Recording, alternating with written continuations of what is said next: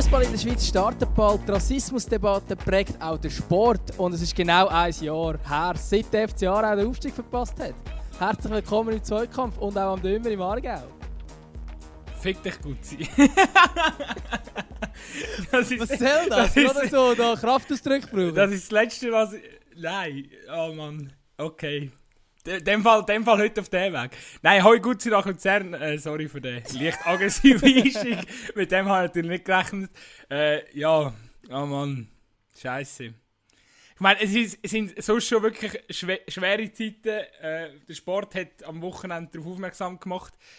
Ja, und jetzt äh, ziehst du mich noch mehr ab, indem du mich da wieder an das, an das, äh, ja, schwierige, Relega Legendäre, schwierige Relegationsspiel erinnerst. ja, es ist vielleicht für alle Hörer da draußen, die jetzt nicht mehr so auf dem aktuellen äh, was sage ich, auf dem, auf dem aktuellen, oder was ich da jetzt nicht mehr zurück erinnern was sich vor einem Jahr abgespielt hat. Der FC Aarau hat sensationell in Neuchâtel das erste Relegationsspiel um den Aufstieg in die Super League 4 zu 0 gewonnen in der Maladier. Es war ein herrlicher, sonniger Samstag, Sportnachmittag. Und äh, ah, gefühlt 2000 Aarau-Fans sind in, in, in, völliger Ekstase und ich, äh, ich bin auch vor Ort und habe mir das Spektakel angeschaut und ich glaube, ich habe in meinem Leben, bin noch nie in meinem Leben so überrascht worden von, von dem Provinzclub, vom FC Aarau. Und was passiert? Eine Woche später, man hat den Nerv nicht und ja, kommt vier Gegengol über in der regulären Spielzeit, es geht in die Verlängerung. Und am Schluss verliert man im Penaltyschiessen und bleibt ein weiteres Jahr in der Challenge League. Und so wie es aussieht, gibt es auch nochmal eine Saison in der, in der Challenge League. Also es sieht nicht nur so aus, es ist so. ja, schade. Also schöne, schöne Erinnerung für einen neutralen Fußballfan wie mich. Vielleicht ein weniger für einen Aargau. Weißt du, schlimmer gut, ähm, schlimmer aber, an dieser Geschichte war, du stehst in diesem Brücklifeld und es hat ja du stehst, du bist einfach der prallen Sonne ausgesetzt und du hast keinen Platz. Du kannst nicht mal an Stand ein Bier holen oder irgendein Wasser, weil du dich zu heiß hast. Und so eine prätscht auf den Grind und prätscht und prätscht und prätscht. Und du siehst, wie die Spieler, die haben, also es sind elf Spieler mit einem Sonnenstich auf, äh, auf, dem, auf dem Feld gewesen. Und dir geht es auch nicht besser. Und du fühlst dich auch so scheiße, weil die Sonne prätscht so ein Grind hier.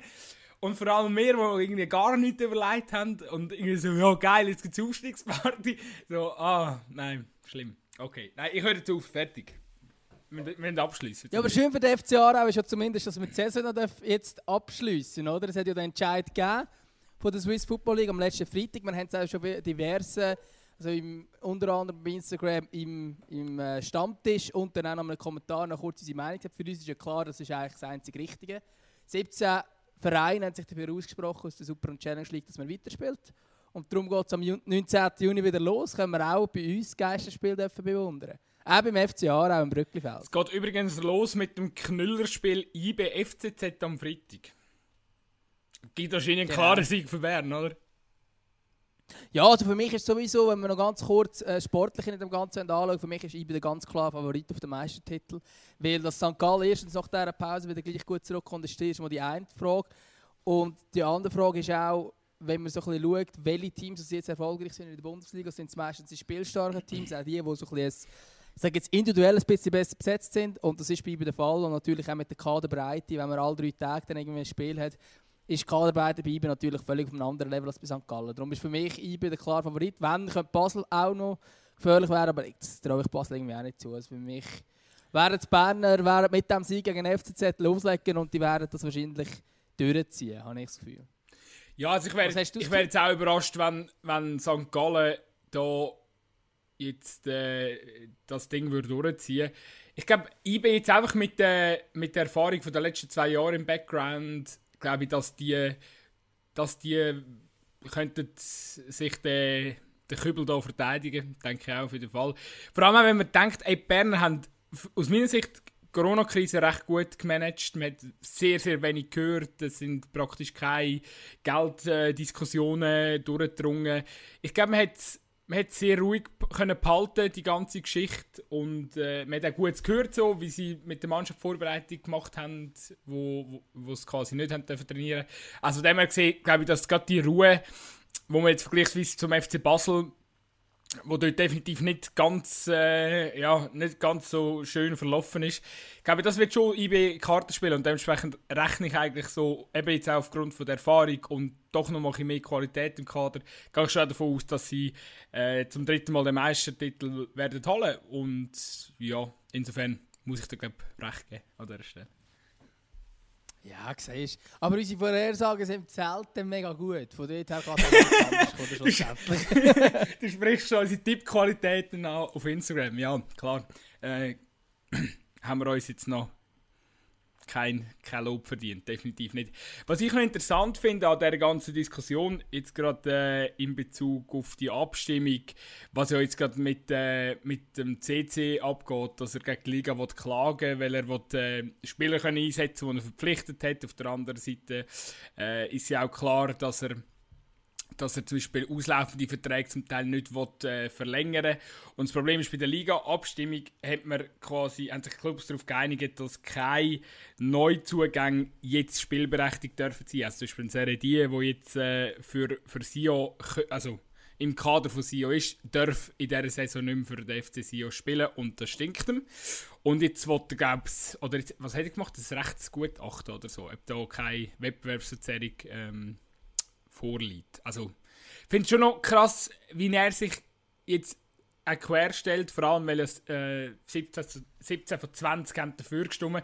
Ist ja schon relativ eindeutig und zeigt irgendwie auch, gut, eben, man muss auch noch sagen, der CC ist glaube selber nicht mal bei der Abstimmung dabei gewesen, also er hat einfach... Ja, genau, das natürlich also ich, ich, meine, der CC, damit, also sorry, das, das, ich kann das nicht ernst nehmen, wenn er jetzt da wieder irgendwie Tonen, die klagen gegen den Entscheid und halt auch, ich meine, der Serie, die hat schon dann hat er für drei Vereine gespielt in der gleichen Saison, oder? Ich glaube, das ist eben auch das Problem grundsätzlich, dass er auch allein das ist nicht erlaubt, darfst nur für zwei Vereine pro Saison spielen.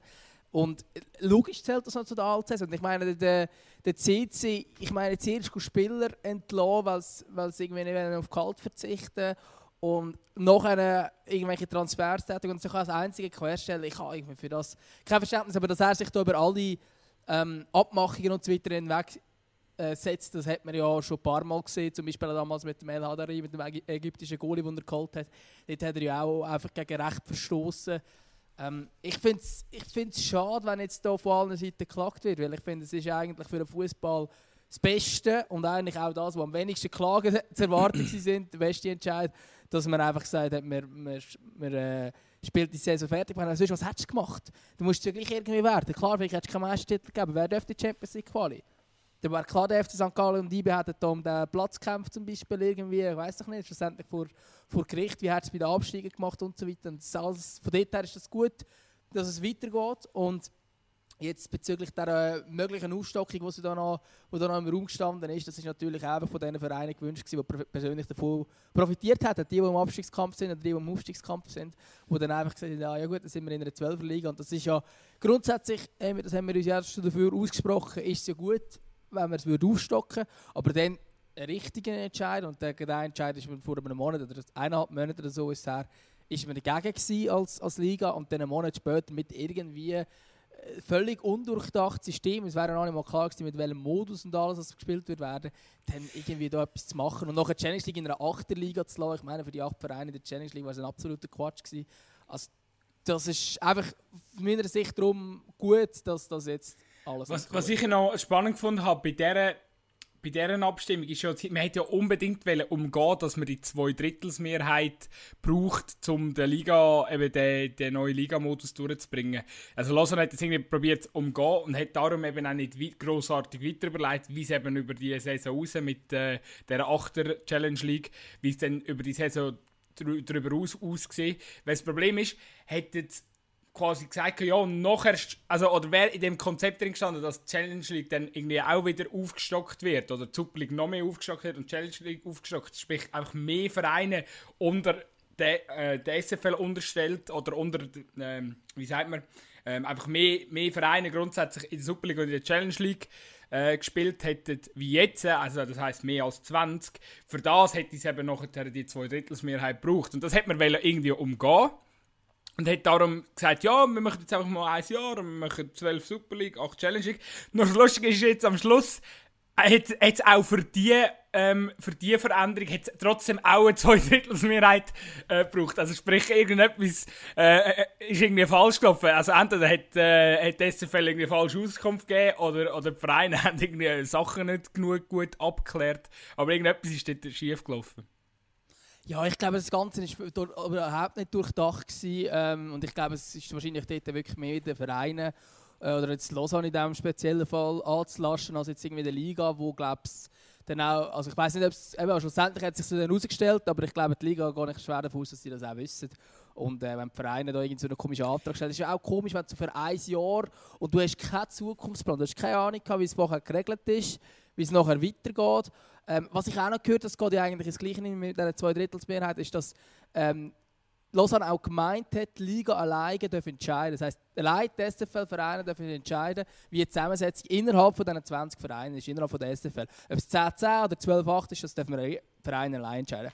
Und mit dem haben sie eben zum einen wählen, dass es keine zwei Drittel Mehrheit braucht. Gleichzeitig braucht es bei jedem Entscheid, der die SFL fällt, oder so einen grossen Entscheid zumindest, braucht es so Zustimmung vom SFV auch noch, vom Schweizerischen Fußballverband, äh, vom Zentralrat dort. Und Sie haben gemeint, für das, weil es ja innerhalb von der SFL ist, braucht es das nicht, aber der Zentralrat hat dem zustimmen Und eben Lausanne hat, glaube darauf spekuliert, dass, dass sie dann dagegen wären und darum haben sie es so deichseln.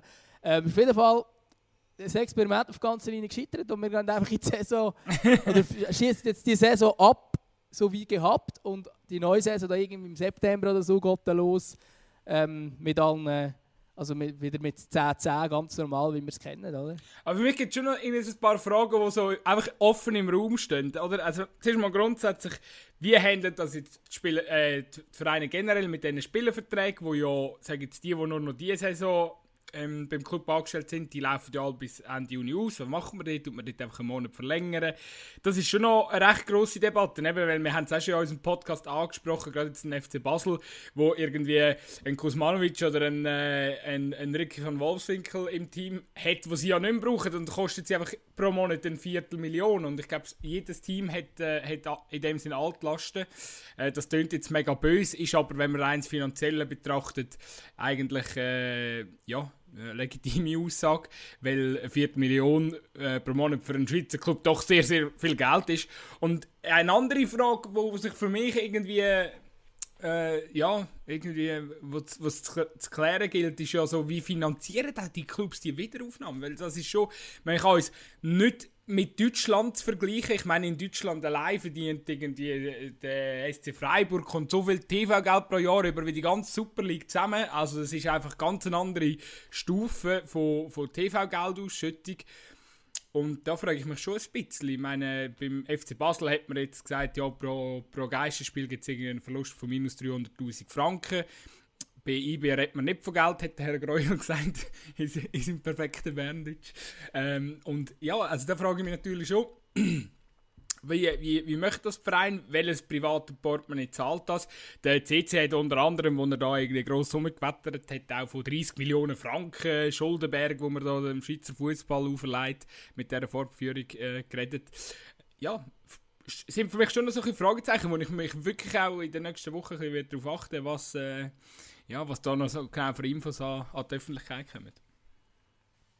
Ja, das ist sicher eine, eine, eine berechtigte Frage. Ich glaube aber auch gleichzeitig, dass wenn man jetzt die Saison nicht vorgesetzt hat, dass es dann Langzeitfolgen gibt, wo, wo eben nicht zu beachten sind. Ich glaube, wenn du von den Fernsehgeldern redest, oder? Ich meine, wenn du als Fernsehstation jetzt hier, eine, weiss nicht, wie viel gezahlt hast als Teleclub, die Saison wird aber einfach nicht zu Ende gespielt, obwohl man dürfte. Die Vereine sprechen sich nicht der Status also ein Verein sprechen sich gegen die Fortführung aus, können aus dem Grund also die Fernsehsender können aus dem Grund also die Spiele nicht zeigen. In den nächsten Verhandlungen, die ja anstehen, wird, Tele wird Teleclub sagen, Kollegen, aber äh, wir haben letztes Mal euren Vertrag nicht erfüllt. Jetzt, jetzt schauen wir aber, schauen, dass wir ein bisschen weniger anlegen. Also es gibt ja auch Langzeitfolgen, die, die entscheidend sind, oder auch Sponsoring-Einnahmen, die au automatisch wegbrechen. Und die sprechen natürlich noch mehr weg, wenn du, wenn du jetzt hier Teil quasi nicht kannst erfüllen von dieser Saison. Das sind dann auch so Ausgaben oder Einnahmen, die wegfallen, die dann auch musst beachten Also ich meine, so, egal wie dich entscheidest, finanziell ist sowieso nicht mega einfach, glaube ich. Ja, da gebe ich dir, also ja, das, äh, gebe ich dir absolut recht. Ich denke, dass, äh, ja, es ist einfach, weißt du, wenn du siehst, oder, jetzt, ich habe vorhin schnell das Beispiel vom FC Basel genannt, wenn du 300'000 Franken Verlust machst, pro Spiel, das du musst austragen musst, ja, irgendwann musst du halt schon anfangen abwägen, oder? Ich weiß nicht ganz genau, wie viel TV-Gelder äh, der FC Basel aufs Jahr raus bekommt. Ich nehme an, es ist äh, zwischen 1 und 2 Millionen dort umeinander. Beim FC Aarau weiss ich es jetzt, sind 600'000 Franken pro, pro Saison. Und äh, ja, aber eben, dann irgendwann machst du äh, machst, machst Rechnung, oder? Und schaust, was, äh, was lukrativer ist im Endeffekt für den Verein. Ob die Einbußen von den TV-Geldern. Eben, je nachdem, du sagst jetzt, es kann Nachfolge haben für die neuen Vertrags, äh, Vertragsverhandlungen. Eventuell ist, bedeutet es aber auch einfach, dass man eine Tranche muss zurückgeben muss, oder? Also das heisst einfach ein Teil von dem Gesamtbetrag, den man pro Jahr bekommt. Und wenn man dann die Abschätzung macht, ja. Aber eben offensichtlich, also ich nehme an, man hätte das vielleicht in einer gewissen Hinsicht sogar gemacht, nicht gefunden, ja gut, dann nehmen wir halt lieber ein bisschen Minus äh, in Kauf und bleiben dafür in Shape äh, für die Europa League, wo ja der FC Basel auch noch darf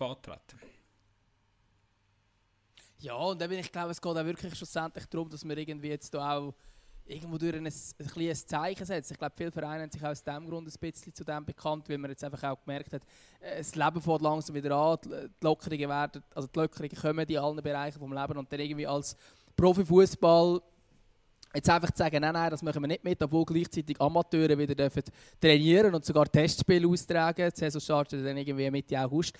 Äh, das ist ja dann auch absurd, oder? Wenn quasi Amateure spielen als Profis sagst, ja, wir wollen lieber noch auf der faulen Haut liegen und ähm, und warten, bis man wieder vor, was nicht, wie viele tausend Zuschauer spielt. Und abgesehen davon, ab wann dass man wieder vor Zuschauern spielen Klar hat es jetzt da schon gewisse Spekulationen gegeben, das weiß man nicht. Es kann auch sein, dass man bis Dezember vor keine Zuschauer spielen Und dann braucht es ja eine andere Lösung. Du kannst jetzt nicht einfach ein Jahr keinen Fußball mehr haben. Das stimmt, aber ich gehe nicht... Kein Profifußball mehr, das wäre auch kein gutes Zeichen von Profifußball, oder? Nein, das definitiv nicht. Und ich glaube, was schon halt noch ein, ein entscheidender, ein, ein entscheidender Aspekt in dieser Diskussion war, ist, ist äh, eben, ich meine, jetzt im Juni dürfen wir 300 Leute sind zugelassen, oder? In dem Stadion. Das heisst, zum Teil könnten sogar Clubs überlegen, ob sie ein paar auserwählte Fans das Stadion lassen und momentan spricht ja auch vieles dafür, dass im Juli nachher noch mehr, also dass man zum Beispiel auf die 1000er Grenze äh, tut, was dann schon wieder für ein paar Clubs würde bedeuten, wir können äh, in dieser Saison noch, noch, noch Leute ins Stadion reinlassen. Und das, äh, glaube ich, diese Perspektive hat schon auch noch ein bisschen Einfluss auf die ganze Entscheidung. Ja, das denke ich, das denke ich definitiv auch. Ich glaube, jetzt haben wir im Schweizer Fußball das Gesprächsthema ein bisschen abgeschlossen, weil es gibt noch andere, noch größere Themen, die wir zusammen dürfen, oder besser gesagt müssen besprechen, wo auch natürlich auch der Sport nicht außen vor lässt. Und zwar hat, haben sich fünf Spieler sind, äh, von der Bundesliga haben sich auch zum Ganzen geäußert, zu dem Polizeiskandal oder Rassismusdebatte in den USA. Wir werden vielleicht gerade mal als erstes im Mittel der Woche hören, was der Gladbach-Trainer Marco Rose meint zu seinem Statement von seinem Spieler Markus Thuram. Interview von der Woche, heute mit dem Marco Rose.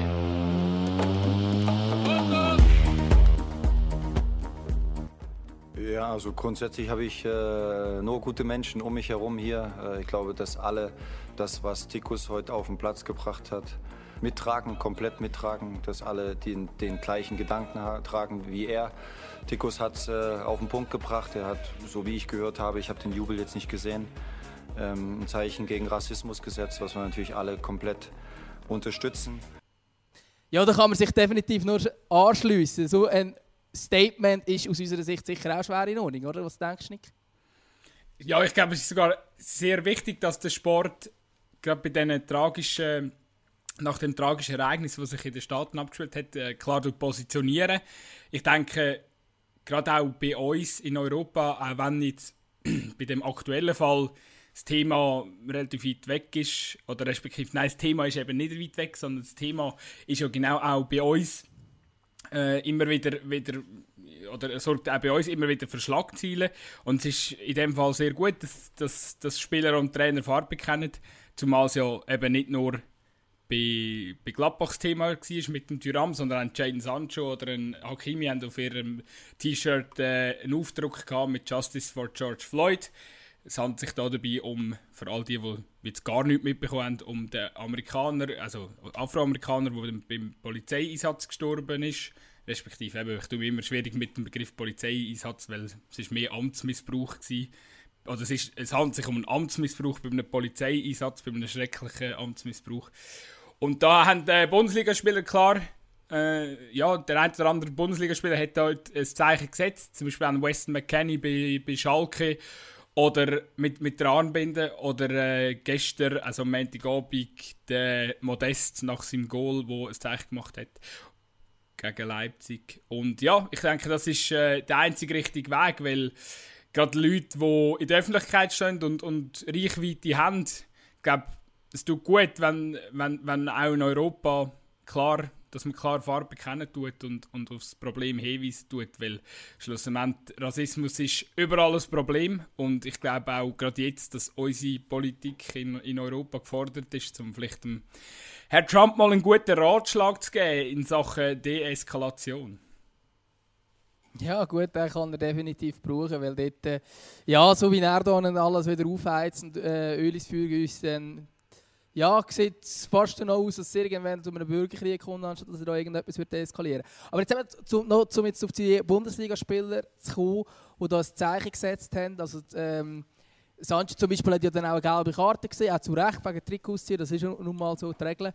Ähm, und jetzt gibt es ja auch ein Verfahren, wo es das soll geben soll, ob jetzt die Spieler bestraft werden oder nicht. Aus unserer Sicht kann es fast nicht sein, dass wir jetzt da irgendwie Spieler bestrafen für das sie eigentlich die Begründung ist eigentlich, dass sie ein politisches Statement setzen, was man eigentlich auf dem Fußballplatz nicht machen. Grundsätzlich bin ich da mit dieser Regelung einigermaßen einig, dass das sonst gibt es das Problem, dass plötzlich irgendwie ähm, keine Ahnung, da sind dann plötzlich irgendwelche Superstars von Parteien gesponsert oder was weiß ich was. Also da, da finde ich dann ein kleines Problem und darum muss man die Situation auseinanderhalten. Aber in diesem Fall geht es ja wirklich eigentlich einfach ein Zeichen gegen Rassismus. Und es haben ja auch alle grossen Ligen und Verbände immer wieder Kampagnen Say No to Racism. Und das aus dem Grund ja so kann man so etwas in dem Fall nicht Also es ist völlig widersprüchlich, wenn man das bestrafen Es wäre auch so widersprüchlich, oder? Also die Regeln von der, D ähm, von der DFL ist klar, politische und oder andere Mitteilungen auf Ausrüstungsgegenstände sind nicht erlaubt. Das will man nicht. Und das macht ja insofern jetzt mal auch Sinn, weil es ist, also man, man könnte sich jetzt irgendwie vorstellen, dass irgendwie ein Spieler nach einem Goal irgendwie so das Trikot aufreißt und dann ist irgendwie so der Aufdruck von der AfD getroffen oder so. Ich meine, der Aufschrei könnte dann nicht grösser sein. Von dem her sehe ich es auch genau richtig, dass man jetzt sagt, okay, wir wollen grundsätzlich natürlich keine politischen Botschaften haben. Das ist ja schön und gut, oder? Aber ich habe eigentlich noch einen guten, einen guten Tweet dazu gefunden, äh, sich gegen Rassismus zu stellen, wie Jadon Sancho, Marcus Thuram und Wes McKenney das tun, ist keine politische Äußerung, sondern eine menschliche. Und das ist auch wirklich, finde ich so, ja, trifft eigentlich genau auf den Punkt bei dieser Sache. Weil, wie, wie schon gesagt, der Fußball setzt sich schon seit Jahrzehnten ähm, ein gegen Rassismus. Und es gibt jetzt wirklich nichts Widersprüchlicheres, wie wenn es da irgendwie ein Abmahnung würde geben für die Spieler oder irgendeinen irgendeine Bus. Ich finde es eigentlich allein schon verdammt irgendwie bedenklich, dass man das jetzt überhaupt durch so einen Kontrollausschuss äh, oder dass sich ein Kontrollausschuss jetzt mit, den, mit diesen Fällen muss, muss befassen, weil eigentlich liegt es ja gerade auf der Hand. Und ganz ehrlich, aber da hätte ich einfach eine ganz schnelle Telefonkonferenz äh, bei, denen, bei, äh, bei dem Kontrollausschuss gelangt, um, um, um sich schnell absprechen und zu sagen, hey, look, es ist irgendwie eine klare Botschaft gegen Rassismus. Und ich glaube, es geht viel, es geht darüber aus, äh, über all die politischen Botschaften, die wir irgendwie haben wollen ver vermeiden durch, durch, durch die Regelung. Und ja, ich, ich finde es irgendwie allein schon, dass man das jetzt muss überprüfen muss. Irgendwie ist das auch schon ein komplett falsches Zeichen, weil ich finde, der Fall ist irgendwie, ist irgendwie glasklar. Siehst du das anders? Ja, nein, grundsätzlich gesehen ist es eigentlich schon gleich. Also ich finde auch, dass jetzt in diesem Fall ist eigentlich relativ klar, man könnte recht schnell etwas rausgeben. Ich habe jetzt auch irgendwo gelesen, dass FIFA schon gesagt hat, in diesem Fall sollen wir doch ähm, die Umstände beachten. Oder in solchen Fällen, sind wahrscheinlich, wenn wir jetzt gar nicht sicher wird es noch irgendwelche anderen Ligen, wo auch schon wieder äh, gespielt wird, dort ähnliche Sachen gegeben, weiß ich jetzt nicht. Ich finde grundsätzlich, dass Rassismus auch gerade im Fußball äh, immer wieder das Problem ist, in verschiedenen Ländern.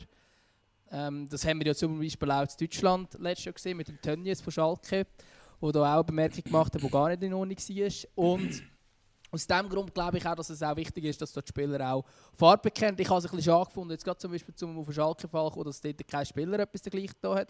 Weston McKennie hat das auch mitbekommen, was Tönnies gesagt hat über, über quasi die mit seiner Hautfarbe und dort hat er nichts äh, dazu gesagt. Finde ich auch ein bisschen jetzt widersprüchlich von der Spielerseite, aber ich glaube grundsätzlich ist es halt schon auch irgendwo durch ein heikles Thema, weil ich meine, Rassismus gibt es auf ganz vielen verschiedenen Ebenen und wenn jetzt zum Beispiel ich meine, ein anderes Rassismus-Thema im Moment, wo halt nicht darüber diskutiert wird, ist aber zum Beispiel äh, Massenmordung eigentlich von indigenen Völkern, äh, in Brasilien zum Beispiel.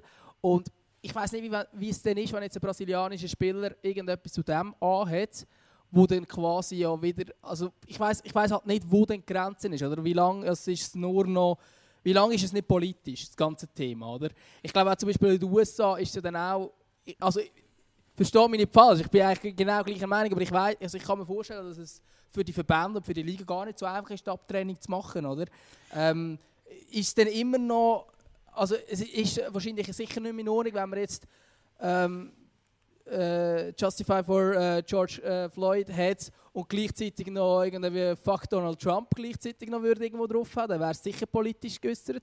Aber eigentlich geht es ja dann auch ein bisschen in die Richtung. Weißt du, was ich meine? Absolut. Also aber glaub, in diesem Fall ja. sehe ich es jetzt schon so, dass es klar nur gegen Rassismus ist. Aber ich kann mir auch vorstellen, weißt, wenn sich jetzt das zum Beispiel weiterentwickelt. Ja. Keine Ahnung, wir haben keinen Plan, wie das weitergeht. Aber irgendwann gibt es äh, einen halben Aufstand gegen den Präsidenten und so weiter. Wenn sich dann die Spieler so äußern, dann ist es dann nachher wieder eine andere Situation. Oder? Darum kann ich, verstehe ich, dass sie sagen, hey, komm, wir schauen das kurz an.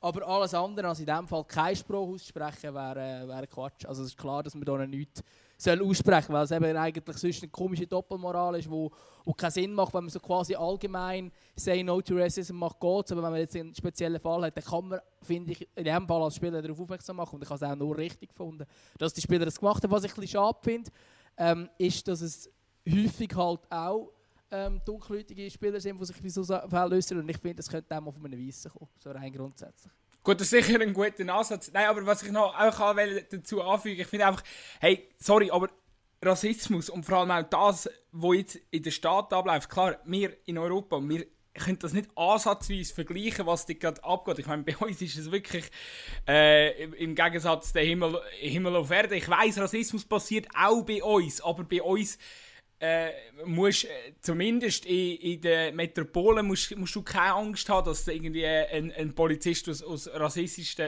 rassist, äh, rassistischen Hintergründen jetzt da irgendwie dich tut benachteiligen oder äh, auf jeden Fall sicher nicht in dem Ausmaß wie in den Staaten. Und darum glaube ich einfach äh, Hey, sorry, Rassismus ist, ist das Übel, Übelste, was, was auf unserer Welt passiert. Alle weiteren Probleme kannst du gar nicht angehen, wenn du das Rassismusproblem nicht gelöst hast. Und ich habe irgendwie das Gefühl, wir schauen schon so lange zu. Und, unsere, und auch, weißt auch das, sorry, ich, du weißt, ich habe mich jetzt ein bisschen aus, oder wir, wir befassen uns da schon, schon ein bisschen ausgiebiger mit dem Thema. Aber irgendwie habe ich das Gefühl, eben unsere, Poli unsere Politik in Europa, es passiert auch nichts, es hat sich noch, noch praktisch kein Politiker hat sich jetzt irgendwie geäußert zu diesen Vorfällen. Und darum finde ich einfach, ey, es ist, es ist 2020, es ist einfach, man hat zu lange irgendwie keine Haltung gezeigt und irgendwie hat der Tenor, ja, der, der Sport soll sich irgendwie politisch nicht, nicht äußern oder so. Das ist eh schon Bullshit. Das hat, der Sport hat sich schon immer, also hat sich schon immer Nein, geäußert, also, Sport, Ja, Sport ist politisch. Also das ist, also ich finde dann auch, Sport und und Politik trennen, das, das geht auch gar nicht. Und das ist schon immer so gewesen. Ich meine, das ist auch, wenn man zurückschaut, zum Beispiel auf die Nazi-Zeit, dann sind sie auch mit dem äh, Hakenkreuz aufgelaufen, die Deutschen, oder? Also von dort her, es ist also völlig natürlich das absolut äh, schlimmste Gegenteil von dem, was jetzt passiert, logischerweise. Aber also, auch dort war Sport schon politisch und Sport ist politisch. Und ich finde es auch richtig, dass man die Farbe kennt und dass man eben auch, ich glaube einfach, dass man die Fälle muss, muss oder ja, jetzt in diesem Fall finde ich, ja, kannst du gar nicht Freispruch machen, aber grundsätzlich äh, bei allen Fällen, wo sich irgendein Spieler politisch äußert, musst du halt einfach kurz äh, schauen. Eben in diesem Fall, ich sehe es auch so, ich meine, Rassismus ist keine politische Äußerung und darum ist es okay. Aber du musst wie eigentlich quasi dass die, die äh, Grenzen kurz ziehen, weil sonst hast du plötzlich irgendwie eben, dann hast halt wirklich, es hat ja auch schon Fälle von Spielern, die zum Beispiel, wenn zwei Länder miteinander gekriegt haben, die quasi Kriegsparolen verbreitet haben, ähm, und so weiter. Nazi-Grüße hat es auch schon genug gegeben. Also, weißt, man muss wieder ein bisschen schauen, dass eine Grenze klar ist. Wo, was ist okay und was ist nicht okay. Oder? Und alles, was gegen Rassismus ist, ist sicher okay. Das ist klar. Aber ich sage einfach, man muss drauf schauen. Ich glaube, man muss... kann nicht einfach alles plötzlich erlauben, weil sonst hast du wirklich Probleme. Ich glaube, man muss wirklich man muss das Thema sicher anschauen in dem Kontrollausschuss oder DFL oder... Nein, allgemein. Ich glaube, jeder Verband muss da nochmal drüber und die UEFA muss wahrscheinlich auch nochmal drüber, weil ich habe das Gefühl, das Thema wird nicht abflachen. Jetzt ist, glaube ich wirklich, das, das Fass ist, ist, am, ist, am, ist, ist überlaufen. Und das, Video, das schreckliche Video von George Floyd, ähm, ja, ich glaube, jeder, der es gesehen hat, weiß, dass sich da einfach, das ist nicht irgendwie zwischen weiß und schwarz, sondern wenn man einfach menschlich ist und, und das sieht, dann muss man einfach sagen, hey, so etwas ist, geht einfach nicht. Und, und all die vorher schon bekannten Fälle von Polizeigewalt gegen Schwarze, auch die sind schon überhaupt nicht, nicht gegangen. Und ja, ich denke, dass das, das Ganze muss man jetzt einfach, muss man jetzt einfach anschauen und, und Konsequenzen daraus ziehen. Und ich hoffe, da wird auch niemand verstummen. Ich finde auch all die, die jetzt bei uns in Europa, die irgendwie sagen, ja, aber das bringt ja gar nicht, wenn sich die, die Spieler da, dann machen sie einmal eine Botschaft und dann ist es ihnen quasi wieder egal, weil die verdienen ja ihre Millionen. Und irgendwie, oder auch alle anderen Menschen, die vielleicht nicht ganz so prominent sind, aber trotzdem ihre private Reichweite irgendwie nutzen, um, um auf das Thema zu sensibilisieren. Ey, verurteilen das nicht. Und, und, und, und ich habe irgendwie das Gefühl, eben, es gibt so viele Menschen, die dann einfach so mit dem Finger drauf sagen, ja, das ist Amerika, das muss uns nicht interessieren. Doch, es muss uns eben interessieren, weil es verändert sich so schnell. Unsere Politik kann auch Druck ausüben. Plus, es gibt halt Rassismus auch eben bei uns. Und genau darum, glaube ich, äh, ist jeder, der probiert, sich jetzt äh, an dem Thema sich mit dem Thema auseinandersetzen und vielleicht seinem Freundeskreis auch darauf äh, aufmerksam zu machen.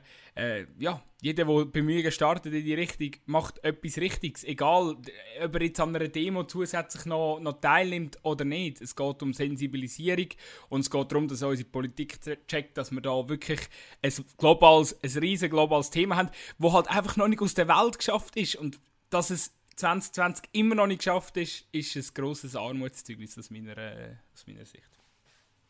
Ja, absolut, das sehe ich auch definitiv so.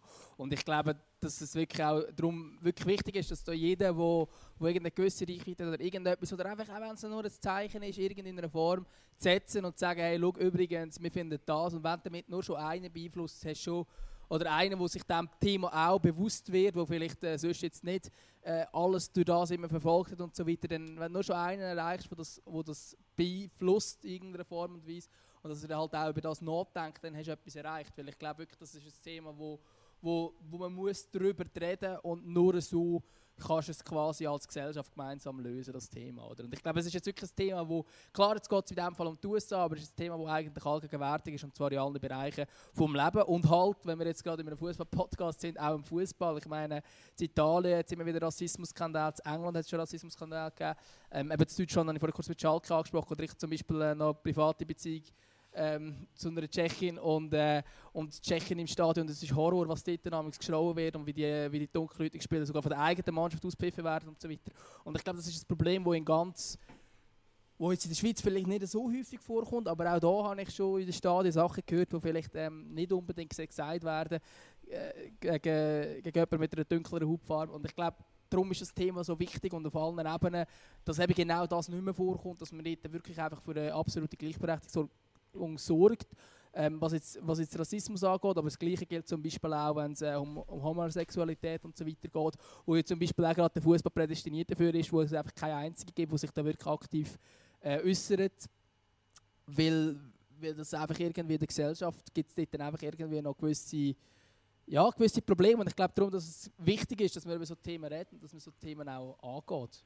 Ich beobachte auch irgendwie bei mir selber. Ich bin eigentlich jemand, wo ich kann Politik oder ich kann, ich kann so, so, so Geschehen habe ich schon auch immer mitverfolgt, mit, äh, mit grossem Interesse mitverfolgt, weil es mich doch irgendwo durch getroffen hat. Aber ich hatte, der Sport ist für mich schon auch so als Konsument zumindest ist schon auch immer so ein, ein, ein, ein Flucht aus dem gewesen, oder aus dem Alltag, weil irgendwie eben auf dem, auf dem Rasen sind alle gleich und, und wir kämpfen fürs, Gemeinscha äh, fürs gemeinsame Ziel.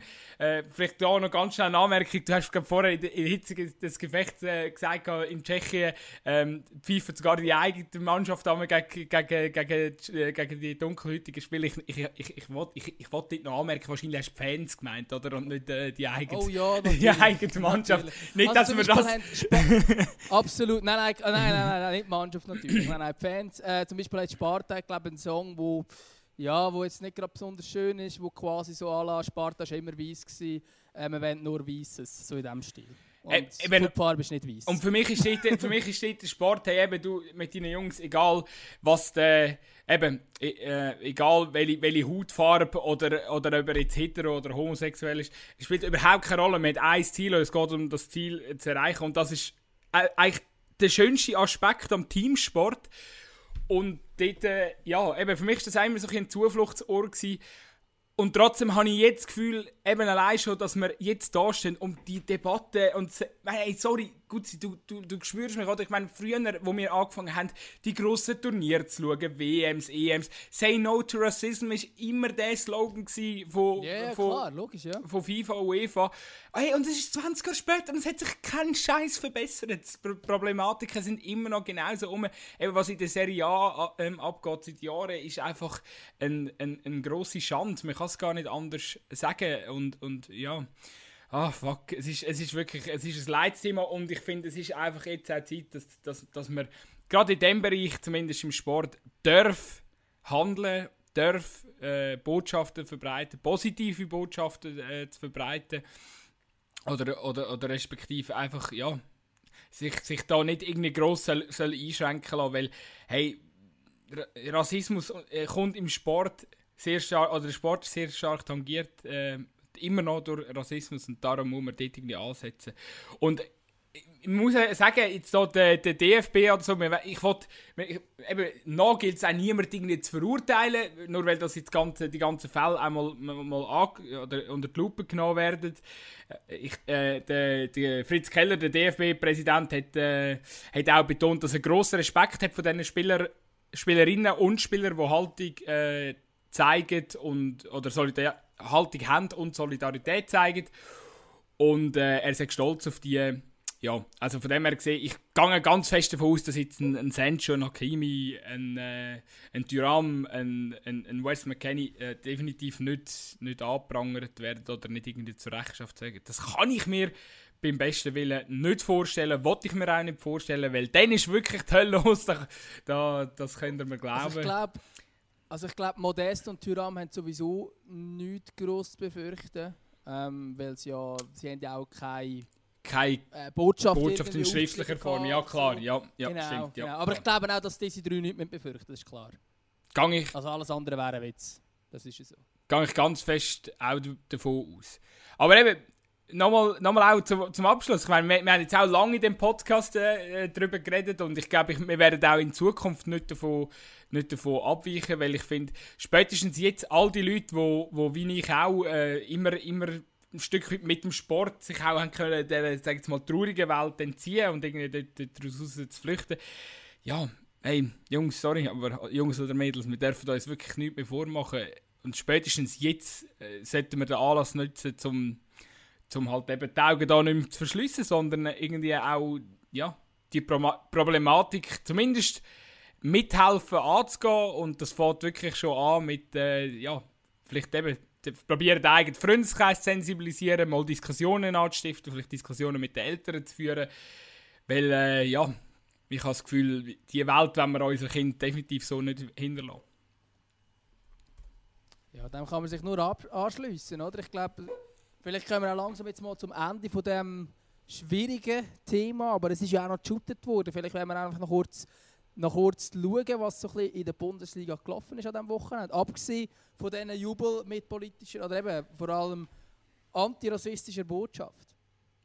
Ja, ich glaube, wir können nicht mehr ganz so ausgiebig darüber diskutieren, wie wir es so schon gemacht haben, aber wahrscheinlich ist das der ein, ein oder andere Hörer da außen auch ganz recht, weil, äh, ja, man, man, muss auch ehrlich sagen, so ganz richtig hat mich keine Partie vom Hocker gehauen, äh, gehauen das Wochenende. Es hat zwar die ein oder andere, das ein oder andere Spiel gegeben, was ordentlich äh, Schützenfestival gegeben hat, äh, mit, mit Blick zum Beispiel auf Dortmund, Paderborn, vielleicht das, äh, als, als Einstieg gar nicht so schlecht. Ich kann sagen, persönlich, eins, ich, ich nehme jetzt einfach mein Highlight raus. Der Marcel Schmelzer hat nach sieben Jahren wieder einen Topf geschossen in der Bundesliga. Was für eine schöne Geschichte.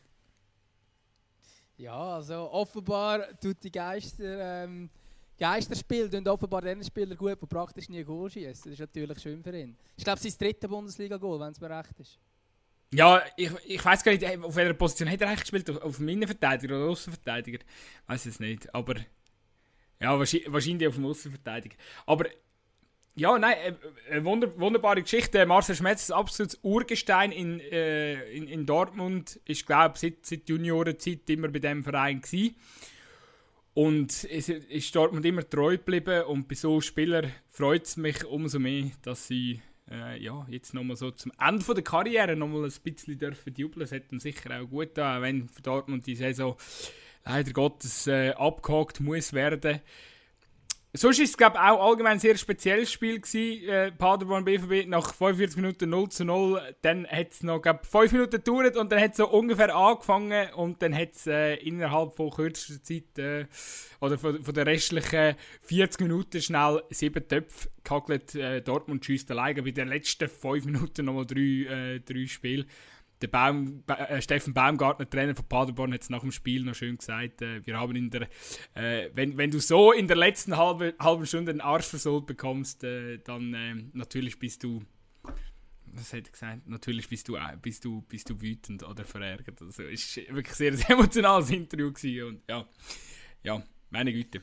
Ja, auf, auf dieser Seite äh, muss man auch sagen, für Paderborn ist jetzt das gewesen. Also das ist äh, unrealistisch, dass jetzt da noch irgendetwas in die Richtung gängt äh, in, in Sachen Liga halt und das ist natürlich äh, ja, also nach dieser Saison auch noch richtig, wenn man äh, die ganze Saison schaut, wo sie eigentlich zwar sich immer Mühe gegeben haben, aber schlussendlich wahrscheinlich wirklich einfach klasse nicht gelangt hat, um irgendwie annähernd in der Bundesliga dürfen zu bestehen und ist natürlich hart, wenn wir 0-0 in der Pause gegen Dortmund, am Schluss verliert man 6-1, aber äh, es ist, ja, am Schluss hat man da wirklich einen klasse Unterschied gesehen, vor allem spätestens nach dem 1-0, wo so wirklich so eine Türöffnung war, ab dort ist eigentlich dann der BVB Express hat gerollt.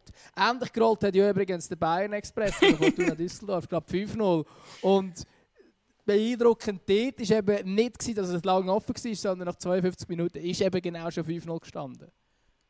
Wir also dort hätte es durchaus ein bisschen höher ausgehen am Schluss. Hey, hast, hast du das Goal beim 3-0 gesehen? Leck du mir, was für eine Augenweide. Lewandowski... Das ist das, wo beide Absatz... Le Lewandowski ähm, ist, wird irgendwie so 30 Meter vor dem Strafraum angespielt, leitet irgendwie No-Look mit der Hacke, leitet er ihn weiter auf den... Auf den Kimmich ist es, glaube ich, Kimmich zieht auf den Goalie, also zieht den Strafraum auf den Goalie, lockt, zieht den Goalie raus, leiten nochmal hindern mit der Hacke auf den Müller. Müller nochmal mit der Hacke zurück auf den Lewandowski und der muss nur noch einnetzen. Äh, absolute Machtdemonstration. Jeder, der das nicht gesehen hat, zieht euch das Highlight rein. Wirklich ein, ein geiles Goal. Traumhaft rauskombiniert. Ja, und der Robert Lewandowski hat es jetzt tatsächlich geschafft, dass er gegen alle 18 aktuellen Bundesligisten schon mal getroffen hat. Fortuna Düsseldorf ist dann noch sein Angstgegner auf der Liste gewesen. Jetzt kurz zwei Goal geschossen. Alles gut dort hin. Also, mit, Betonung auf ja, Angst. Natürlich beeindruckend, beeindruckend, beeindruckend natürlich äh, auch die Statistik von ihm. Äh, gut, zu fragen, was hätte dich schon so ein geflasht an diesem Wochenende? Ich würde würd vielleicht gerne noch schnell das Dings-Spiel anschauen, das äh, Leverkusen-Freiburg-Spiel, weil so doch irgendwie recht, also ich finde, sie haben es noch recht geil aufgegriffen, auch in der Sportschau. Weil, weil, weil Freiburg hat eigentlich alles richtig gemacht in dem Spiel. Wir haben im Stammtisch auch noch kurz darüber diskutiert. Äh, Freiburg macht eigentlich alles, alles richtig in dem Spiel. Der Schwolo hätte in der ersten Halbzeit keinen fucking Ball müssen haben. Also es ist wirklich so, äh, ja, perfekt. Zum Beispiel äh, wirklich gute Defensivleistung vom, vom Streich im Team. Und dann hat Leverkusen gewinnt irgendwie glücklich. Der Havertz äh, stürcht irgendwie einen Ball, Ball über die Linie. Und der Streich war hässlich. Du leck, du mir der im Interview. so geil, hast du das Interview gesehen? Er spricht irgendwie, ja, ja, der, der, der, der Moderator spricht dann so, ah, ja, über hässig gesagt und so. Und du siehst seine Miene versteinert, er ist, er ist, er ist steinhässig. Und er spricht so, nee, hab keinen Ärger. so, einfach, ja. Finde ich. Find, äh, ja, der, der, Ärger, der Ärger ist völlig verständlich für ihn. Oder? Ich meine, sein Team hat eigentlich vieles, sehr vieles richtig gemacht. Man hat aber auch gesehen, also er sagt ja eigentlich, sein Team hätte nichts besser machen und offenbar ist es wirklich der Fußball, den er seinem zutraut, ist einfach draufgehen, pressen, ähm, Zweikämpfe suchen und so weiter. Und das, in diesem Bezug hat natürlich äh, enorm viel richtig gemacht. Spielerisch äh, habe ich jetzt so ein bisschen den Eindruck, dass ich auch noch ein bisschen ein Spürchen feiner dürfen sein und ein bisschen Spürchen besser. Aber offenbar ist es wirklich genau der Fußball, den er, den er hat gesehen Und schlussendlich ist es auch so, dass es nur eigentlich, ja, es ist halt wieder eine äh, klasse Aktion von Kai Havertz, wo, wo schlussendlich zu dem Goal führt und aus dem Grund halt auch der, der, der Sieg geht für für Leverkusen. Also wenn, wenn man zum Beispiel die Statistik anschaut, finde ich jetzt auch noch beeindruckend. Das ist mir nicht so krass bewusst gewesen, dass Leverkusen 674 und Freiburg 299 Pässe hatte. Also ich meine, der Unterschied ist ja schon gewaltig. Also der Ballbesitz auch 60 so oder 61 zu 39 verteilt für Leverkusen. Also Leverkusen hat sehr viel vom Spiel gehabt. Freiburg hat vor allem zerstört und Freiburg hat sehr lang oder eigentlich über das ganze Spiel super gemacht und hat tatsächlich, äh, also mindestens einen Punkt hat man verdient gehabt. Das ist eigentlich auch noch erstaunlich, dass in dem Spiel, wo Freiburg eben nicht so gut gespielt hat, dass man nicht gepunktet hat und bei denen, wo man eigentlich, also auch gegen Werder Bremen, dürfte es nie verlieren und jetzt in dem Fall gegen Leverkusen sollte es eigentlich auch nicht verlieren und genau die verliert man dann halt.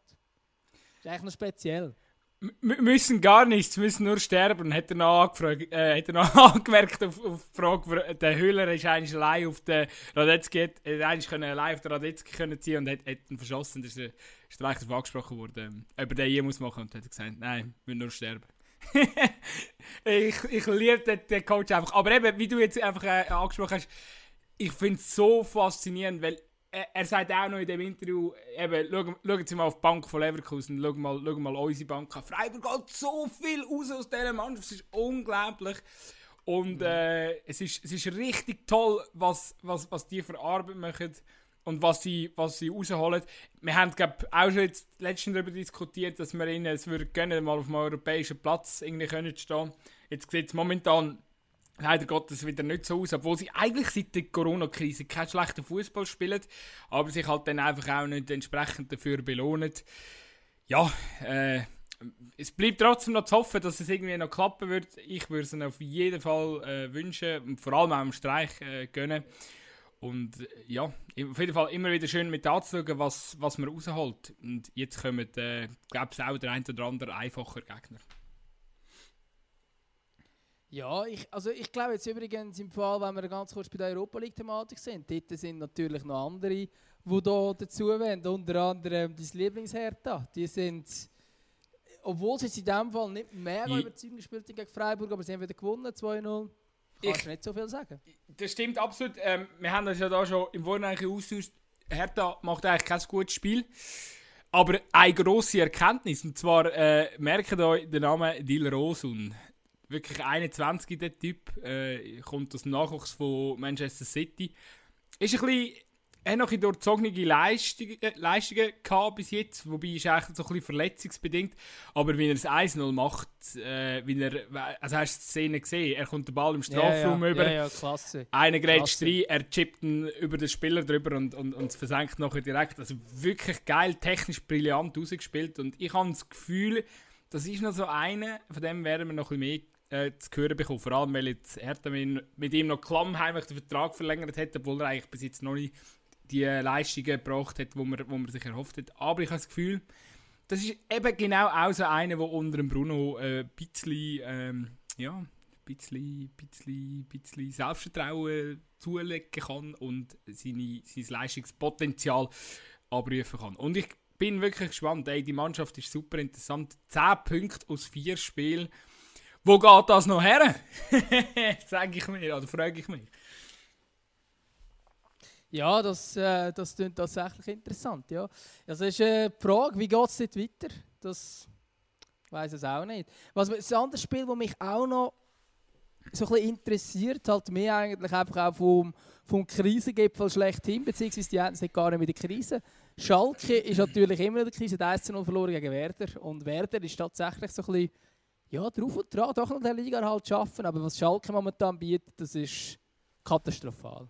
Absolut, also das ist ich habe kein Wort für das. Ich habe letztens gehört, die spielen irgendwie mit fünf Innenverteidigern momentan oder vier Innenverteidiger. Ich muss das auf jeden Fall noch verifizieren. Das habe ich jetzt im Vorfeld von dieser Podcast-Folge noch nicht machen Aber eben, es ist, dieser Mannschaft fehlt so ein Konzept hinten und vorne. Jetzt äh, Serdar fällt aus bis Ende Saison, wichtiger Mittelfeldspieler bei, bei Schalke. Was mit dem Harit ist, der hat irgendeine Innenbandverletzung, äh, scheint einer der wenigen zu sein, der überhaupt, oder wo eigentlich das Goal kann treffen in dieser Mannschaft.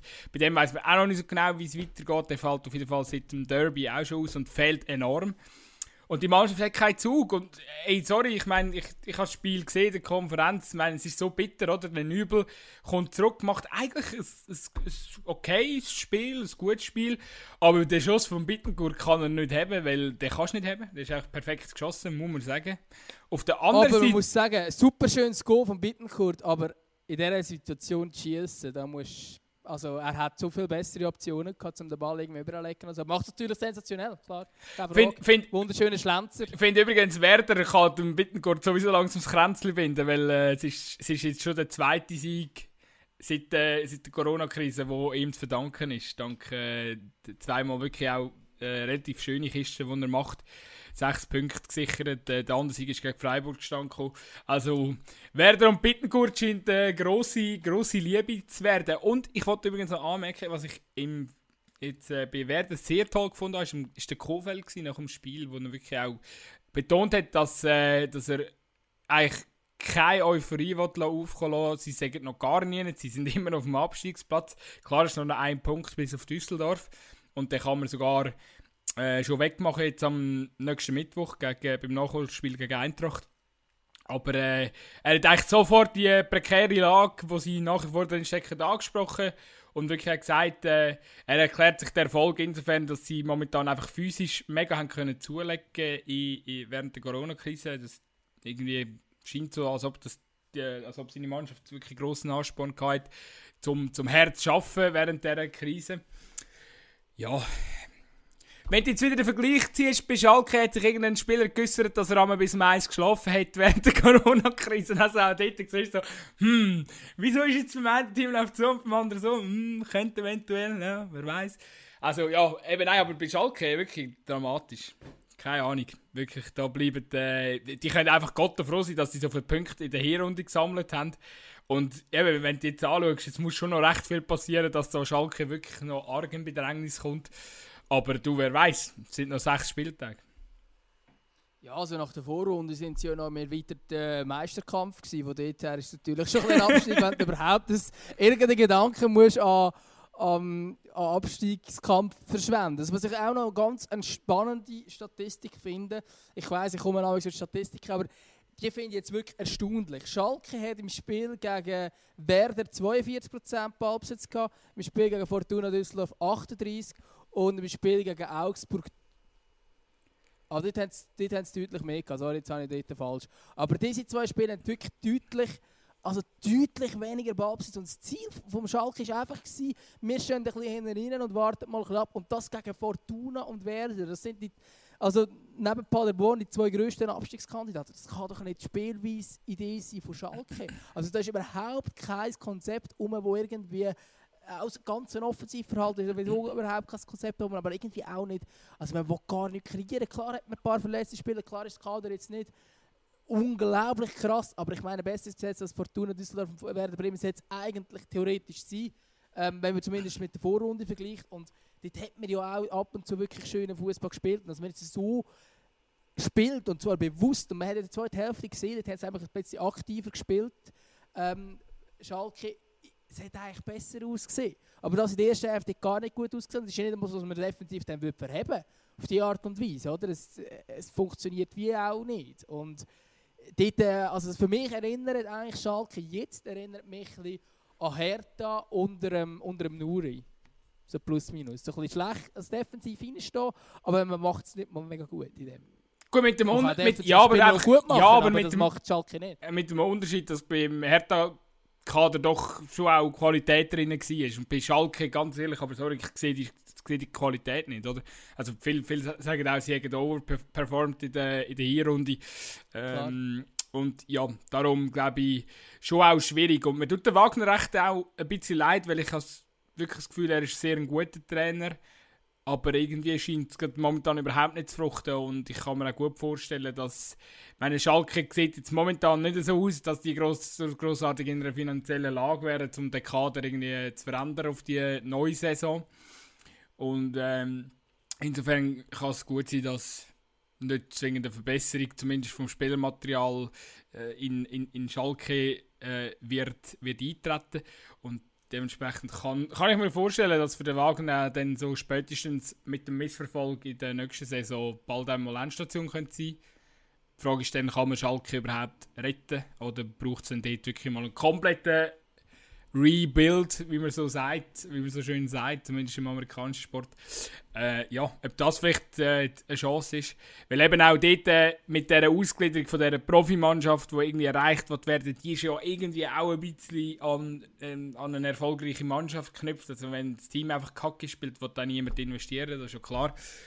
Und äh, ja, darum sind wir gespannt. Ich, ich, ich wünschte mir auf jeden Fall, dass, dass, dass sie irgendwie Kurve können, äh, bekommen weil es ist äh, ein echt cooler Traditionsverein mit sehr einer grossen Fanbase und äh, die Revierderbys sind immer ein Highlight für, für die Bundesliga, auch vermarktungstechnisch. Und äh, darum, ja, wäre es sicher schade. Jetzt, äh, falls du nichts mehr anhängen willst, wollte ich noch ganz kurz einfach auf... Ja, sorry.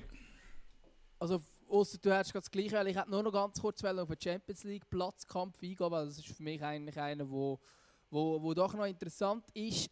Es muss jetzt auch nicht mega lang sein, ich wollte noch mal kurz darüber hinweisen, äh, Gladbach, Leipzig und Leverkusen und auch Dortmund, wo dort dann eigentlich auch noch nicht ganz safe ist, äh, die haben alle gewonnen und die überzeugen eigentlich auch alle Spieler im Moment recht. Also ich finde das eigentlich äh, rein fußballerisch finde ich das sensationell, was die Vereine leisten.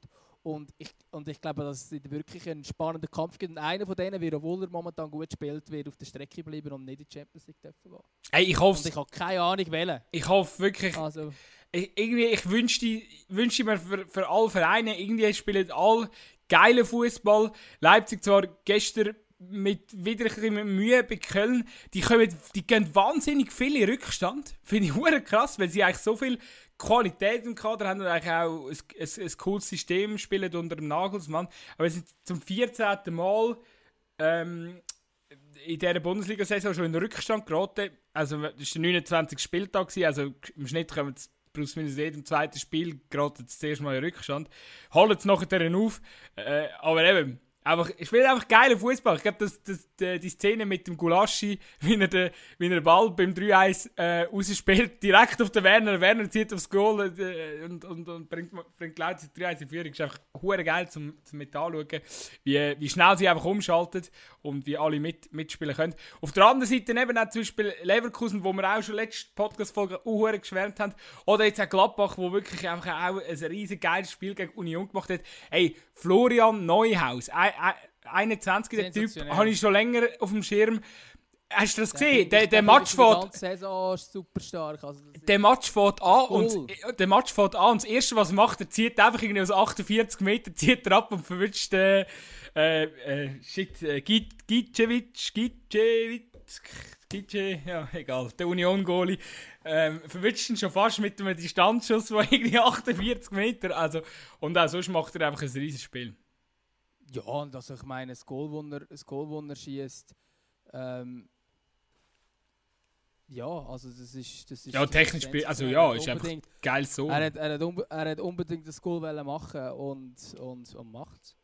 Absolut, grossartig. Es war einfach auch eine grosse Willensleistung. gewesen. Er hat unbedingt das Goal wollen machen, schießt zu 1-0 und bringt, und bringt zu Gladbach natürlich auf die Siegerstraße. Also das ist sicher, ähm, dort sieht man auch zum Beispiel, dass klar eben Zakaria fehlt, aber man sieht auch, dass die Qualität in diesem Kader extrem groß ist und dass halt wenn der eine, der verletzt ist, dann, dass es dann einfach funktionieren kann. Ich meine jetzt auch ein Stindl, der ja diese Saison jetzt noch nicht die Superrolle übernommen hat, was der spielt, äh, was für Bälle er verteilen kann und so weiter, ist natürlich sensationell. Absolut. Jetzt hast, da ich dir, bin ich dir vorhin ins Wort gefallen, jetzt kannst du den Übergang noch machen, den du wolltest machen. Nein, ich habe im Fall tatsächlich auch noch schnell auf den Florian Neuhaus ansprechen. Von dem her gesehen, haben wir uns gerade gepasst. Aber ich glaube, wir kommen zum Abschluss noch schnell aufs Gerücht von der Woche. Das Gerücht von der Woche.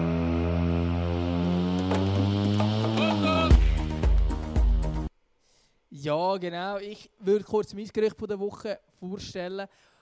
Es ist eigentlich, ja, es geht ab wieder mal um den FC Bayern und es geht auch wieder mal um die bekannten Namen Sané, Havertz und so weiter. Der Oliver Kahn hat sich gewusst, dass man vielleicht gar keine Transfers tätigt im Sommer. Er ist ja jetzt Vorstands... Äh, was ist er jetzt genau? No, no, Nachfolger vom Uli Hoeneß. Zumindest. Genau. Er ist Nachfolger Ja, ja. Er macht da irgendwie, er macht so Deals mit dem Neuer und so. Genau. Nein, auf jeden Fall finde ich, äh, finde ich eine interessante Aussage. Dass er da unter Umständen auch gar nichts macht. Wenn man sieht, wie Bayern momentan performt, kann man sagen, ja, vielleicht braucht es es gar nicht unbedingt. Ähm, auf die Art und Weise, wie sie momentan spielen, sind sicher einer der Favoriten für, für einen Champions League Endspurt, der dann im August kommt. Also, ja, interessante Aussage sicher. Oder De- Ja, ich finde es einfach, ja, eben die ganze Sané-Geschichte geht mir langsam richtig gegen den Senkel. Jetzt haben wir schon, äh, weiß nicht wie oft, äh, gesagt, ja, er kommt jetzt, er kommt, es sieht wirklich gut aus. Und ja, jetzt, jetzt, äh, ja, aber ist ja klar, ey, das Spiel, das ist ja beim Neuer, irgendwie habe ich das Gefühl, da wird man auch mal, da wird wieder ein bisschen gefüttert und so und dann wird wieder dementiert. Am Schluss kommt er dann gleich, muss schauen. Übrigens, der Oliver Kahn probiert schnell aus, also ist einfach Vorstandsmitglied. Ja, der Vorstandsvorsitzende wird er, glaube ich, oder so. Ich glaube, er ist ja dann schon, aber ist ja gleich. Äh, was, er, was, was er genau ist, übrigens, noch, wenn wir gerade Vertragsverlängerung neuer schon ansprechen, wenn wir schon beim FC Bayern sind, äh, der David Alaba, der steht ja auch vor einer Vertragsverlängerung, aber ich habe seine Aussage, wo er gefragt worden ist, was ist wahrscheinlicher, die, Deutsch, also die Meisterschaft für den FC Bayern oder seine Vertragsverlängerung, habe ich die Reaktion noch spannend gefunden, weil er gesagt hat, die deutsche Meisterschaft. Also offenbar ist es sich, klar, es deutet ja auch alles darauf ein, dass sie Meister werden, aber dass er sich überhaupt gewagt hat, das sozusagen, habe ich noch Stunde gefunden. Also offenbar ist man sich dort auch noch nicht ganz einig bezüglich Gut, Vertragsverlängerung. der, der Alaba kann einfach Alaba- nicht, der kann einfach auch nicht mit Medien umgehen. Ja gut, das ist natürlich auch so. Aber David Alaba ist natürlich in seiner Rolle jetzt auch als Innenverteidiger, das hätte ich ihm nicht zutraut, dass er das so gut macht, aber er macht Ja. Ey, allgemein, ich glaube, Abwehrboss, ganz ich, klar. ich glaube, glaub, ich hänge mit meinem Thema gerade rein, weil es betrifft genau die gleiche Situation. Ich habe jetzt schon Angst gehabt, dass du genau das gleiche notiert hast wie ich. Aber ich finde, äh, Lucas Hernandez, äh, 80 Millionen geholt wurde, hat die halbe Saison gespielt bis jetzt. Also, und auch dort äh, wahrscheinlich, also ich habe etwas gelesen von 800, äh, 888 äh, Einsatzminuten, die er jetzt mittlerweile gemacht hat in dieser Saison. Also viel zu wenig, für das er so viel Geld gekostet hat. Er ist enorm verletzungsanfällig, hat, hat jetzt zuletzt auch noch äh, gegen Düsseldorf eine halbe, ähm, einen halben Match können spielen, hätte müssen ausgewechselt werden wegen Problemen an den Adduktoren, sofern es mir bekannt ist. Und ja, eben, ich meine, ganz ehrlich, aber Bayern mittlerweile, jetzt hat der Süle sollte jetzt langsam auch wieder fit sein und offenbar hat das bis jetzt, oder es hat sehr gut geklappt jetzt auch mit dem Boateng und dem Alaba zusammen. Auf der Aussen, bei der, auf der, ja, also Außenverteidiger hat mit Pavard und mit dem Davis auch zwei, zwei Spieler, wo man eigentlich nicht muss diskutieren muss. Pavard, wo mir übrigens brutal gut gefällt, äh, seit, äh, ähm, seit die Saison wieder weitergeführt wird, finde ich, sorgt immer wieder für Torgefahr und hat wirklich eine geile Schusstechnik. Das muss man sich mal unbedingt mal darauf achten, wenn man das nächste Mal das Bayern-Spiel sieht. Ja, eben, ich sehe Ja, irgendwie kann man Platz. auch kurz zurückschauen, was für ein Goal er an der WM 2018 geschossen Ja, hat. stimmt. Ist auch Ja. relativ schön gewesen. Auch gute Schusstechnik. Jetzt, wo du sagst. Aber eben, ich finde es schon krass. Ich meine, wie der Transfer vor einem Jahr angekündigt wurde ist und der Rummenigge, der irgendwie den, den Saber kaum noch können zurückhalten was es für ein geiler Spieler ist und dass er früher un nur sehr ungern gegen äh, äh, Hernandez äh, gespielt hätte und so. Also von dem her gesehen, ja, finde ich es noch lustig so und irgendwie, ich sehe jetzt aktuell irgendwie seinen Platz auch nicht mehr in dieser Verteidigung, vor allem eben auch, weil er so verletzungsanfällig ist, weil dass er ja ein bisschen shooten kann, das wissen wir ja, glaube ich. Und ja, jetzt ist so plus minus Gespräch, oder Tendenz ist da, Bayern wollten eher loswerden und er wollte auch eher gehen und angeblich hat Real City und Inter momentan Kontakt oder respektive Interesse. Wir sind gespannt, was hergeht. ja, das ist tatsächlich noch interessant, wie sich da sich das entwickelt. Ja, ich glaube, ja, ich glaube, das ist wirklich so ein bisschen halt auch ein schwieriges Thema jetzt einfach Hernandez, wenn du, wenn du verpflichtet wirst, du wirst so angekündigt, wie das Bayern gemacht hat. Das ist der typische Bayern-Style, wo dann halt auch einfach gewisse Spieler vielleicht auch an dem Druck zerbrechen oder halt auch nur die Tatsache, wenn du eine Verletzung hast, dann wie schnell kommst du wieder zurück und so weiter. Wenn du weißt, dass 80 Millionen kostet und du musst quasi das Geld wieder reinspielen, dann gehst du vielleicht auch anders mit dieser Situation um, ganz mental und alles. Also ich meine, dass der Hernandez ein guter Fußballer ist, das hat man auch schon gesehen. Ähm, aber ich habe auch das Gefühl, zu Bayern passt er so nicht. Absolut. Eben, und es war ja eh so eine Phase, gewesen, wo ja, man hat einfach mal grosse Töne gespuckt. Der Braso hat vor allem grosse Töne gespuckt. Und äh, ja, am Schluss hätte man einfach müssen liefern und irgendwelche Transfers präsentieren. Wobei, der Hernandez haben schon relativ früh bekannt gegeben. Also, ja, aber eben, es hat, es hat in die Phase nie gepasst von Bayern und jetzt dürfen wir dürfen wir ein bisschen lachen, auch wenn, klar, der Erfolg gibt einem immer recht, aber nur eine Bundesliga zu gewinnen ist ja bekanntlich für Bayern eh nichts Spezielles. Also von dem her gesehen, ja, dürfen wir ein bisschen lachen so im Nachhinein, für das wir im letzten Sommer so grossartig seine Transfers angekündigt hat. Ja, und äh, für das, dass man dort das Gefühl hat, das Kader von Bayern ist viel zu schlecht und so, dann musst du sagen, ja, so schlecht ist es eben dann doch nicht. Also ich habe damals auch gedacht, ja, das können sie jetzt dort packen, einfach auch mit den Transfers, die sie getätigt haben und so weiter. Aber ähm, dass dann zum Beispiel ein Davis zum, zum einer der besten Linksverteidiger wird, das hat man auch nicht gedacht, dass ein Alaba ein Abwehrchef wird, hat man auch nicht gedacht, dass die dann wirklich sich auch Spieler persönlich können, äh, weiterentwickeln oder dass ein Müller, äh, ich glaube, so viele Assists macht, wie äh, vor ihm glaube noch niemand. Das, ist, das hätte man auch so nicht können erwarten. Also von dort her ist es natürlich schon ja, beeindruckend, was, ja, was der neue deutsche Meister zeigt. Ich wollte noch, schnell, ich, ich wollt noch schnell anmerken für all unsere treuen Hörer, die uns schon ein bisschen länger zulassen. Ich weiss, wir reden ein bisschen viel über Bayern München. Es ist leider halt auch einfach so, dass sie für viel Gesprächsstoff sorgen. Meine, meine Güte. Und es läuft ja momentan einfach keine andere Liga. Wir würden ja auch gerne über andere Teams reden, wie über Bayern München. Aber wir müssen halt einfach noch ein bisschen Geduld haben. Weil es ist ja auch ein Lichtblick da. Nicht nur die Super League startet im, äh, im Verlauf des Juni, sondern am 11. Juni bereits kommt La Liga zurück. Am 20. Juni, also quasi mit der Super League, startet Serie A wieder. Und die Premier League sollte auch plus minus, auch wenn es noch nicht ganz bestätigt ist, aber sollte kurz vorher, vorher auch wieder starten. Also wir sehen, wir werden in den künftigen Podcast-Folgen definitiv nicht mehr so viel über Bayern München reden. Hoffentlich. Ja, ich bin auch der Meinung. Klar, unser Fokus ist sicher so ein bisschen Schweiz-Deutschland. Wir werden aber auch ganz klar sehr gerne auch über andere Themen reden. Wir haben jetzt zum Beispiel einmal einen Exkurs gemacht Richtung Newcastle. Das ist jetzt auch noch spannend, wo es momentan immer noch nicht äh, der Deal durch ist, was du auch zu Recht auch noch ein bisschen... Ähm, ich halte mich da immer ein bisschen von der WCO und so weiter, aber jetzt da gross spekulieren, ja. was jetzt da kommt, ist, äh, ist schwierig. Also ich, ich halte mich da auch... In dem Sinne wahrscheinlich nicht viel. Mir liest auch bei jedem Spieler momentan ja, dass Newcastle auch Interesse hat, aber ganz ehrlich, also der Deal dort, der ist noch nicht unter Dach und Fach der hat Brisanz. Äh, ich glaube, das fast jetzt hier aufzutun, wenn wir jetzt nicht machen. Ähm, das können wir gerne ein anderes Mal diskutieren, wenn wir es nicht sogar schon mal kurz angesprochen haben in der Folge. Aber sonst gibt es auch ganz viele gute Videos äh, zu dem Newcastle-Deal, wo ziemlich äh, umstritten ist. Und ich glaube, wir haben es schon mal angesprochen in einem, in einem Podcast, meinte ich. Und eben, ich glaube auch, solange der Deal dort noch nicht unter, unter Dach und Fach ist, bringt es irgendwie auch nichts, äh, je, bei jedem Spieler da mögliche, mögliche Transfergelegenheit zu Newcastle irgendwie anzusprechen. Ich weiß, dass auch schon Schokiri zum Beispiel mit Newcastle in Verbindung gebracht wurde. Aber irgendwie tun wir uns da noch ein zurückhalten, weil eigentlich noch gar nichts äh, fix ist oder sicher ist. Ich glaube, ja, wir sind bemannt. So.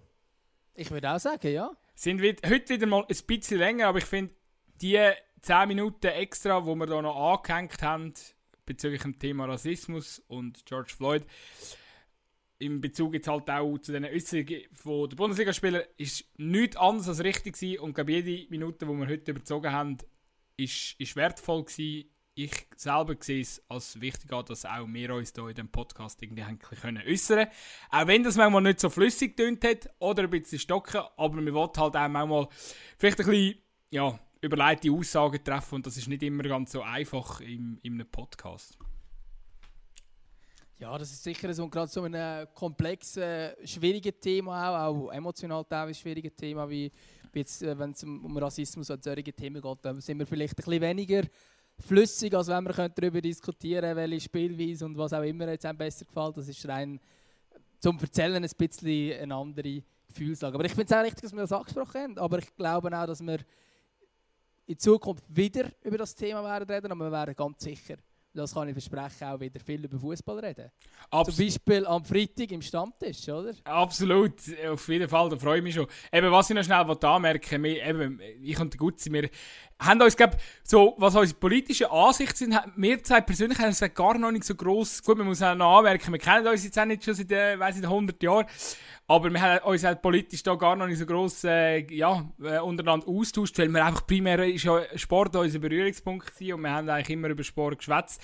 Nichtsdestotrotz, äh, glaube ich, ist einfach jetzt auch, eben, wie, wie schon angetönt, Grenzen überschritten und ich glaube, man muss auch muss, muss ich jetzt auch als, als, als, als Sportfan und, und als, als, als, als Mensch, der vielleicht äh, immer nur auf Sport, ja, wo die Welt hat sich immer nur um Sport redet und jetzt ist glaube langsam der Zeitpunkt, wo man akzeptieren muss, dass vielleicht eben die eine oder andere Thematik doch auch noch äh, wichtig ist und, und sollte angesprochen werden und, und vor allem, man sollte sich auch einfach mal informieren, das ist glaube ich auch verdammt wichtig.